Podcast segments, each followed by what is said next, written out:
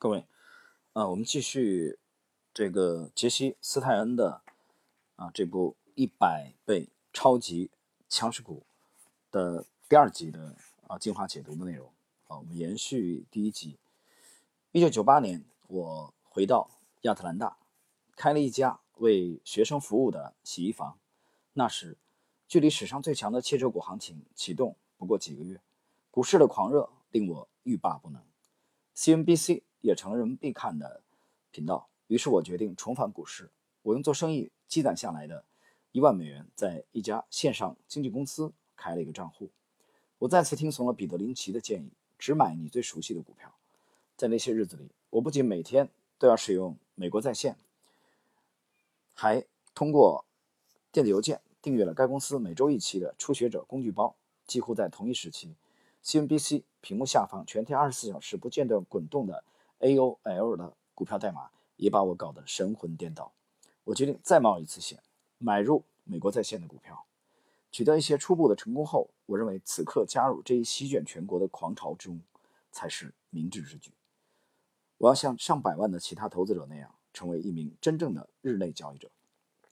这就像2005年南佛罗里达州的地产经纪人一样，在那时的亚特兰大，似乎人人都变成了真正的日内交易者。总之。在接下来的几个月里，我根本无心打理洗衣房的生意。从周一到周五，我整天坐在电脑屏幕前，试图预测当天的市场走势。为了放大投资收益，我发现只需轻按一个按钮，居然就能神奇地从我的新公司那里借钱进行杠杆交易。利用保证金账户似乎是一个赚大钱的稳妥方法。后来，我开始针对 AOL 啊、AMZN 这个 EB。A Y 啊，易贝，这里应该是指的易贝，C M G I 还有 M S F T，嗯，这个我我没太啊没太注意这个它这个指是不是这个 Microsoft 啊微软，我我没看太清楚。我们继续看，和其他一些互联网高价股进行杠杆操作，这些股票的当日波幅让人兴奋不已。这种赚钱赚到上瘾的感觉是我以前从未经历过的。看来人人都可以像我一样赚钱吗？这太容易了。但是这一切都停留在了1998年的秋天。那一年，亚洲金融危机汹涌袭来，犹如千千万万从天而降的砖头。短短六周的时间里，纳斯达克指数大跌百分之三十七，而大多数互联网泡沫股的跌幅都在百分之五十到七十。为了挽回损失，我不断追加保证金。不过数周时间，我发现自己。又一次被股市干掉了。眨眼之间，我想要做全职日内交易者的愿望就这么破灭了。我再一次一无所有了，这让我深受打击。而这次的比分是零比三。我发誓再也不玩股票了。我认为股市就是一个人为操纵的市场，普通投资者进去只会输钱。我重新开始打理我的洗衣房生意。接下来的三年，我彻底远离了股市。即使与史上最大的上涨行情失之交臂，我也从未想过再次入场。在这期间，我结束了洗衣房生意，重返校园，啊，攻读商业管理的这个硕士学位。为了维持这个生活开销啊，我们看，我在一家啊代客博士公司啊担任经理。我二十多岁，重返。校园读书，同时还赚了一些钱。晚上，我与同学和同事一起度过，那是我生命中最美好的一段时光。生活总是循环往复的，这样的好日子在二零零一年十二月十二日戛然而止。那么今天呢，这个第二集的内容，我想啊，比非常简短啊，这个。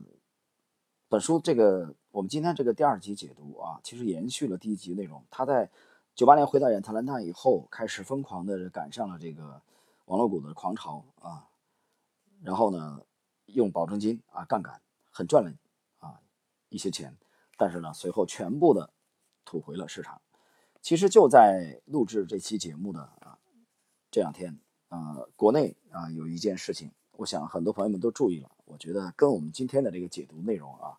关联性非常的强，啊，我们有必要在这里展开讲两句。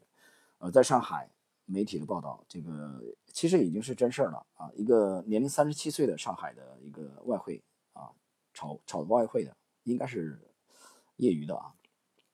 还有他三十三岁的这个这个女友啊，两个人双双的那个跳楼，选择离世啊。离世之前，这个发了朋友圈告别。什么原因呢？什么原因导致的？很简单，炒外汇暴亏九百万人民币。但是在这个暴亏之前啊，这哥们儿已经基本上在相当长的时间内，每周啊都可以固定的盈利两到三万美元。那么这种情况下，他在他的家人眼中简直就成了神。啊，所以把卖房的款呢，还是什么拆迁款啊，这些东西全部都啊集中在他手里继续来做。那么这种交易模式，后来我这个听说这个消息以后，我在微信朋友圈转发了，而，是我点评了一句，又是杠杆。然后我点评了以后很有意思，过了几个小时，我朋友圈有一位朋友点评，对我这个点评进行了点评，啊，他说他说这人有点傻，啊，他止损是干什么呢？我看了他这个点评以后啊，我觉得很无奈。为什么呢？我说这位朋友他根本没有理解我的真实的这个意图。在喜马的这个这么多期节目当中，我已经无数次的讲到啊，我们这个行业被干掉的人，我们抛开这个这个交易本身的因素啊，这个你你交易本身因素太多了，这个你不你不能谈啊，没法谈，是吧？我们只能谈交易本身。我只说交易本身，那么我们这个行业被消灭的啊。夭折的这些，我把它叫做先烈们，当中不乏一些技术的高手。那我看了这些先烈们身上的特征，我觉得他们脑袋上啊，这些烈士们啊，躺在烈士陵园里，也可能是失踪了啊，找不着了啊，也可能账户爆仓了啊，也可能就是直接离世了，像像刘强啊，自杀了。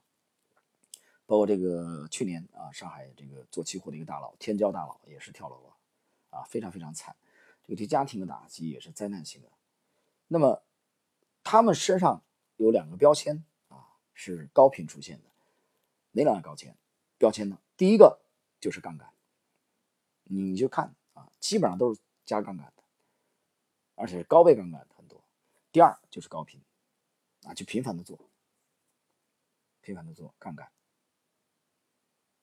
那有人说，你对这个杠杆和高频就这么鄙视吗？对真这么鄙视？我们这么多年啊，我们就说近的，我妈还不说这个上一轮，我们只说最近的一五年到现在啊，一五年这么惨烈的三轮大屠杀股灾，我们身边那么多人倒下了啊，做股票的、做期货的被干掉的啊，这个这个被离世的啊，再也不玩了是退出的，这些人身上还是这两个标签：杠杆加高频，频繁的做。或者加杠杆，所以你看杰西·斯泰恩今天啊，我们这期内容第二集内容非常简短。大家看杰西，斯泰恩九八年回到亚特兰大啊，赶上这个网络股的这个这个阶段啊，非常的爽，很快就赚那么多钱。这个类似于我在九七年三月份开户啊，那天我在整理这个这个书橱的时候，看到我的股东卡，我股东卡很有意思啊，在九七年三月份我找到股东卡，我看到时间了，九七年三月十号，我开户的那个地址是在深圳的。深发展银行旁边啊，有一个深圳市当时应该是最大的，差不多啊，应该是最大的吧。呃，工商银行在那里开的啊，工商银行的那个那个窗口开的，当时还要开户费呢，四十块，还有一个什么上海还贵一些，上海是要七十块吧。我当时想，哇，这么贵啊，靠，太贵了。然后那股东卡呢，上海的股东卡还是白玉兰卡啊，我记忆里面当时的是一个磁卡。跟那公交卡一样的，还很漂亮。上海证券交易所啊，是一个这个这个米黄色的那个卡。但是后来到两千这个二零一一年前后啊，这个这个券商啊都把都把这这些卡要收回，因为太久远了。你想，你想那个时候我这卡都用了十四年了，也要求这个回收啊，重新给发那个纸卡，我都不想回收，我想保留都不行啊，非要回收。遗憾啊，这张卡没留下来，所以现在换的都是新卡。二零一一年。但你开户的时间变不了啊！我看我开户时间一九九七年三月十号，那么九七年三月十号开户以后，我买的第一只股票啊，之前有过模型专辑我我回忆过，就是东方电子。这个东方电子我买进以后，很快的就翻番了，我快速的就赚取了一倍的利润。所以那个时候我的感觉和今天刚才这一集我们分享的杰西·斯泰恩呢，啊，觉得股票太有趣了啊，赚钱这么容易的感觉是完全一样的，啊，完全一样一样的，小沈阳说的，啊，没有任何区别。这个时候你会非常的膨胀，啊，赚钱这这太简单了啊，这股市太好了，是吗？你根本就不懂，啊，所以这个时候老天爷是把利润暂时保存在你这里，他很快就会拿走。果然。到了九八年秋天，啊，亚洲金融危机来临以后，纳斯达克暴跌，杰西·斯泰恩的利润啊，连本金全部都被干掉了。所以啊，斯泰恩说：“哎，我又一次被股市干掉了，又破产了，啊，被股市完败零比三，啊，三次击垮，他又回到了他不愿意回的洗衣房的生意，啊，这一沉寂就过了三年。”啊，杰西·斯泰恩也经历了这个历程，很痛苦，啊，非常痛苦。但是他这个时候还没有意识到杠杆，啊，高频的巨大的危害性。当然了，其实最根本的原因是他还没有专业的交易模式的，呃，这个这个出现啊，这个锻造出这个专业的交易模式啊。所以我觉得今天这一集我们内容并不是很长啊，非常简短。但是我们通过杰西·斯泰恩的真实的这个经历啊，解读给各位。